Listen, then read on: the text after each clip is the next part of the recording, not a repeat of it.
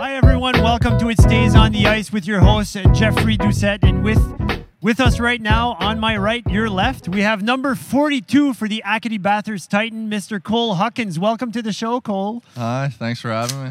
Right on. So we're going to dive right in. Uh, seeing that you're from Frederick, Fredericton, uh, I remember seeing Jose Teodal play for the Fredericton Canadians.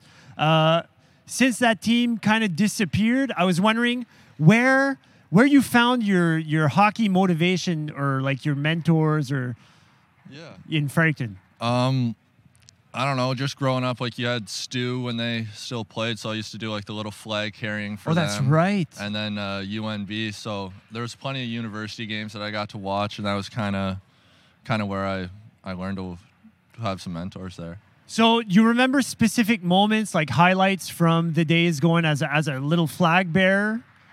Yeah, like wheeling around and then holding the flag up my arm, getting tired during O Canada. So there's definitely plenty of good memories in those ranks. It's funny because uh, we have flag bearers here. wi- Well, we used to have flag bearers here uh, at the Titan games, and it, it was usually those that little like, oh, the flag's too heavy or stuff like that. I'm like, you're on the ice with QMJHL hockey players, like just tough it out a little bit. But I, I guess we we understand that. So, favorite player ever. Uh, I'd have to say my uncles and cousins, Ryan Malone, Greg Malone, Jim Malone, Brad Malone. I'd say it's an even tie with the four. Wow. So what what made them so so awesome in your eyes? Uh, it was just like going to the rink with them, getting to kind of see what they do, and then that's my that's my cousin playing with Sidney Crosby. So I thought it was the coolest thing in the world. So is there is there like a did you try to imitate style? Did you create your own style playing or like did the Malones really cultivate your your hockey skills? Uh, I'd say it was a mixture. I think whenever I had a question or, or something I was wondering, I can always ask them, and they'd they'd seem to have the answer for me. But I'd say it's a mixture of it all. What do you think is like one of the best uh, little tidbits of information that you got from them? Uh, what's done is done. Just just keep working. That was that's their go-to. Yeah, I'm, I'm a fan of that. What's done is done. The past is in the past, and keep looking forward. So, hypothetically speaking, you've got a day off, no meetings, no practice, nothing going on, nothing going on in the morning. What does Cole Huckins' day look like? Uh, it probably involves a pretty good sleep in around a 11 o'clock wake up, and then Solid. I'd probably text some of the boys, and either Pure and Simple and Atlantic Coast seems to be the the go-to breakfast spots. What's the go-to at Pure and Simple? Uh, I go with the Canadian. The Canadian. What about that at the host? For me, at the host, the little potatoes. Mm-hmm. I get the little potatoes as a poutine with the be- with the the hollandaise. Yeah, What, what is that your? I go steak and eggs there. Steak and eggs, yeah, that's awesome. Runny egg on the steak. absolutely. Uh, Solid. Absolutely. So what else is going on in your day? And then uh, I'd probably say, depending what what's going on, but for the most part, probably some cards with the guys, and then we'd uh, we get something going at night, probably like a poker game or, or just hanging out watching TV, playing pool. Nice, nice. So who who do you think's the best card player out of the boys? Uh, And you could be like, if you say yourself, that's fine.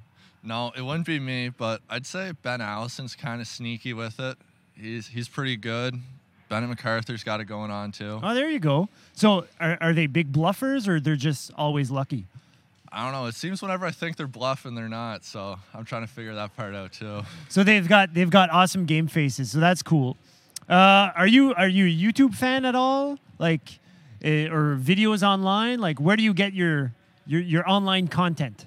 I'd say I'm mostly an Instagram, TikTok guy more than more than YouTube, but Okay. definitely TikTok. So the reels. Yeah, the, the reels and then just like the highlights, the IGTV. So are you a TikTok? Uh, are you just like the watcher, or do you participate, make videos as well? I've been in a couple, but I'm saying I'm more of a watcher than Okay. than than posting. Same. And I, I don't even go on the app. I, Like I watch them through either Instagram or wherever else they are. Uh, that's cool. Uh, so if you could travel anywhere tomorrow, no holes barred, where do you go? What do you do? I'd say probably Jamaica. Jamaica. Jamaica. What do you do in Jamaica? the beach, just the culture. I went there when I was younger with my Okay. family, so I loved it. Nice. Yeah. Oh, that's awesome. Uh, obviously, hockey's up there with your uh, in your skill set. I mean, with the Yakety Bathurst Titan. Uh, what would you say is another skill you've got? Like, are you like an awesome DJ, an underground Minecraft streamer? Like, what's Uh, what else do you got under your sleeve? I think uh, tunes. I, I'm not a bad singer. I'd like to say. I don't mind throwing Really? out a couple lyrics. Yeah. So, what kind of like what kind of style are you? The country singer for Dave, or like uh, Yeah, oh, yeah. Country, country all the country way. all the way? Yeah. Stadium country, or like the folksy twangy Uh, stadium. stadium, the Keith Urban. Keith There you Urban, go. Sam Hunt. Keith Urban, Sam Hunt never got his boots dirty. Just clean stuff right there. Right on, Cole. Right on. So, you know what? We're looking at the end here. So, we're at the shootout round. So, are you ready for the shootout round? Rapid fire questions. Uh. Absolutely. All right, here we go. Poutine or pizza? Putin. Habs or Leafs? Probably neither. Probably. Well, that's an answer. That's fine. Xbox, PlayStation, Switch, or PC? Xbox. Xbox, podcasts, or music? Music. Uh, Snapchat or TikTok? Snapchat. So on the bus, are you in the back or in the front? Uh, I'm right up in the middle. Right up in the middle. So are, would you be up for a spin class or a CrossFit workout? Probably CrossFit. Beach day or a hike on the trails? Beach day.